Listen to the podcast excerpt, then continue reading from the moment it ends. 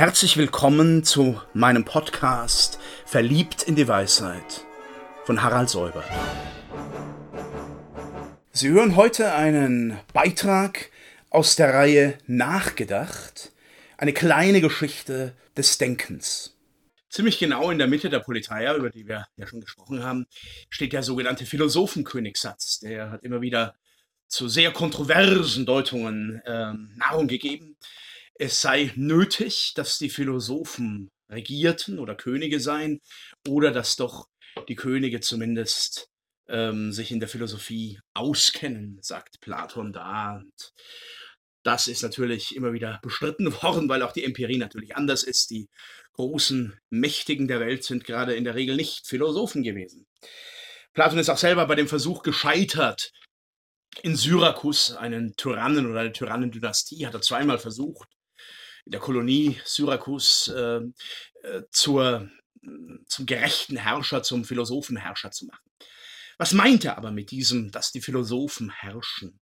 Er meint eigentlich, dass die Vernunft herrscht, dass, die, dass das Denken, der Sinn der Idee, der hinausführt aus der Höhle und aus den Einzelinteressen, auch der Politik ihr Maß gibt, dass die gut bestimmte Seele der Polis das Maß gibt und nicht die Leidenschaften und erst recht nicht die Korrumpiertheit. Das hat die Politeia tief eingeschrieben in die Normativität des Politischen. Wir werden das bei Aristoteles dann noch in einer Verwandlung sehen. Und Platon war auch der Auffassung, wo dieses unbedingte Maß verloren gegangen ist, da geht es immer weiter bergab. Es geht dann wirklich immer weiter bergab. Ich zitiere in meinen Seminaren und Vorlesungen da gerne auch das schöne Lied von Hildegard Knef, von nun an ging's bergab. Es ist wirklich ein Abstieg, den Platon sehr eindrücklich schildert, wo man nicht mehr auf die Idee und auf die Vernunft traut. Und das ist ja die Krux bei den Philosophen, dass er gar kein Interesse hat, ein Amt zu gewinnen, dass er eigentlich denken möchte, aber dass er hinein muss äh, in dieses Gemenge der Höhle der Polis, um seiner Wahrheit Zeugnis zu geben. Wo das verloren geht, gibt es andere Motivationsgründe. Zum Beispiel die Ehre, Timä, ja, nicht schlecht würden wir sagen, die Ehre. Aber die Ehre ist eben nicht mehr die Einsicht. Oder das Geld oder die bloße Macht einer Herrschaftsklicke. Und er schildert sehr schön, sehr genau am Ende der Politeia den absteigenden Weg, wie dieses Gerechtigkeitswesen, wie diese Gerechtigkeitssuche preisgegeben wird und letztlich in dem Machtgefüge mündet in ein Machtgefüge, in dem erst Anarchie aufkommt. Anarchie, äh, die gerade nicht ein aufgeklärter Zustand ist, wie manche politische Theoretiker heute meinen. Mit der Anarchie sollte man eigentlich nicht kokettieren. Die Anarchie ist wirklich Ordnungslosigkeit, unter der alle leiden. Das will ich noch etwas äh, verdeutlichen durch ein Sokrates-Wort. Äh, Sokrates hat gesagt, es ist im Zweifel besser, Unrecht zu leiden als Unrecht zu tun. Im Zweifel, womit immer gemeint ist, am besten ist es, wenn niemand Unrecht tun muss und niemand Unrecht leiden muss. Anarchie ist ein Zustand, in dem die Gefahr, entweder in das eine oder das andere zu kommen, und, und das kann jedem passieren, zu jeder Zeit, sehr groß ist. Deshalb ist die Arche, die Ordnung der Gerechtigkeit, Arche heißt Herrschaft, heißt aber auch Ursprung und Prinzip, ähm, immer vorzuziehen. Also die Anarchie löst sich auf und aus der Anarchie gehen dann äh, große Figuren hervor, Einzelne, die ihre Klientel sammeln und die dann so etwas bilden wie eine Gruppe äh, einer Herrschaftsklicke, einer neuen Herrschaftsklicke. Der Tyrann wird geboren. Der Tyrann und seine Entourage.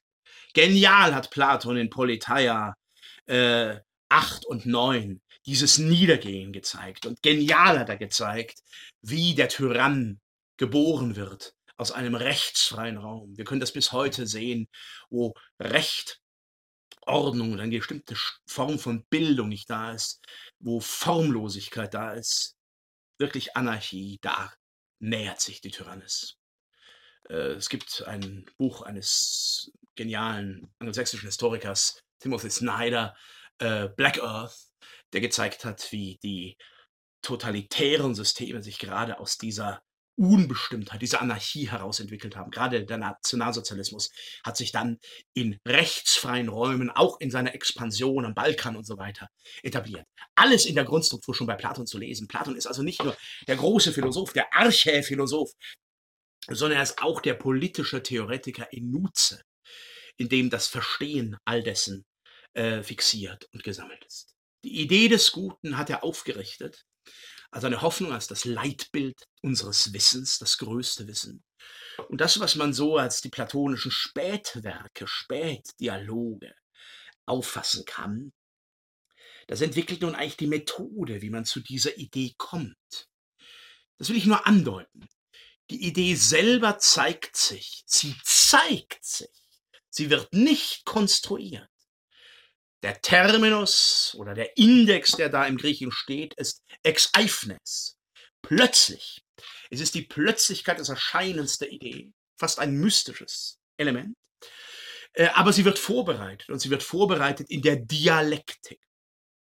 Platon ist also der Begründer der Dialektik geworden, in einer Reihe von teilweise sehr komplexen Spätdialogen, dem Sophistes, wo er versucht, den Sophisten vom Philosophen zu unterscheiden, dem Politikos, wo er fragt nach dem politischen Staatsmann, dem wirklichen Staatsmann im Unterschied zu den Betrügern, äh, aber auch dem Dialog Parmenides. Da hören Sie den Rückklang auf den ersten Philosophen, den Philosophen des einen, wo sich Platon eine Szene ausdenkt, wie Parmenides seine Lehre noch einmal selber in Frage stellt.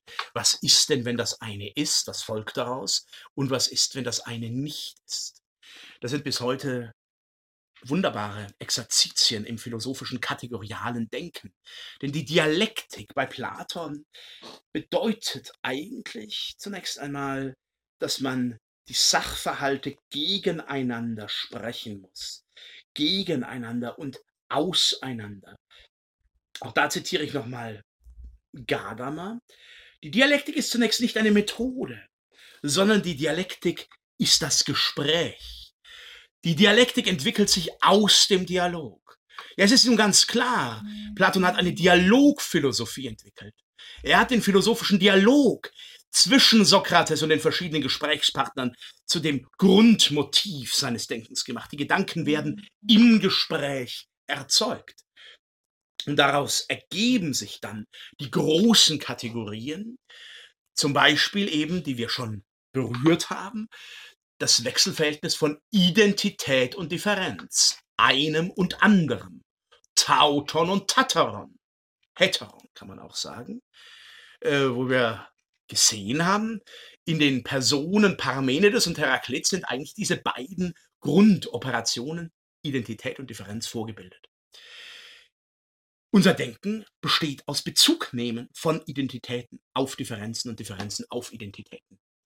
Die Vorstellung übrigens, nur in Differenzen sich in der Welt orientieren zu können, im Denken orientieren zu können, ist völlig logikfremd und auch weltfremd. Äh, Differenz kann ich immer nur als Differenz von etwas sehen, wenn ich dieses etwas letztlich in seiner Stabilität, seiner Identität festhalte. Aber Platon denkt dann in seinem kategorialen Denken auch darüber nach, wie ähm, sich Begriffe verbinden und trennen müssen und wie sich unter Umständen auch Sozialzusammenhänge verbinden und trennen. Zauberwort Sympokä, Symplokä und die Heiresis, die Verbindung und die Trennung.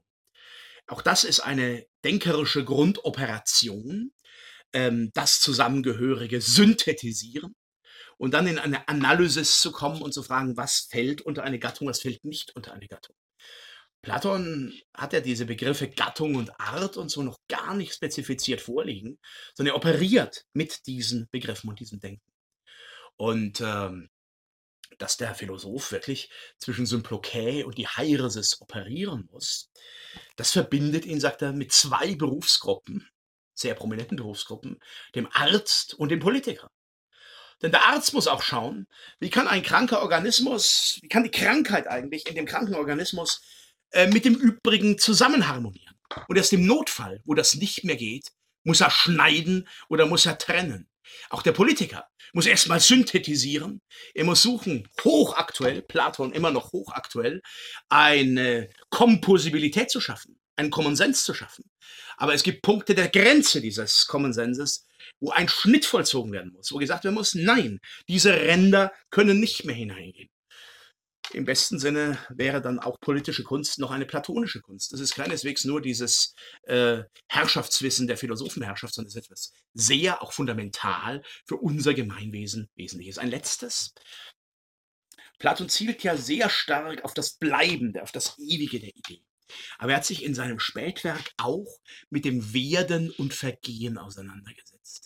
Und er hat äh, ganz genial, vor allem in dem Dialog Philebos, eine Art Lebensphilosophie entwickelt, wo er sagt, das menschliche Leben ist ein Leben, das aus Vernunft und aus Bedürfnissen, aus Vernunft und aus Trieb zusammengesetzt ist. Der Trieb muss sublimiert werden, aber er kann nicht unterdrückt werden.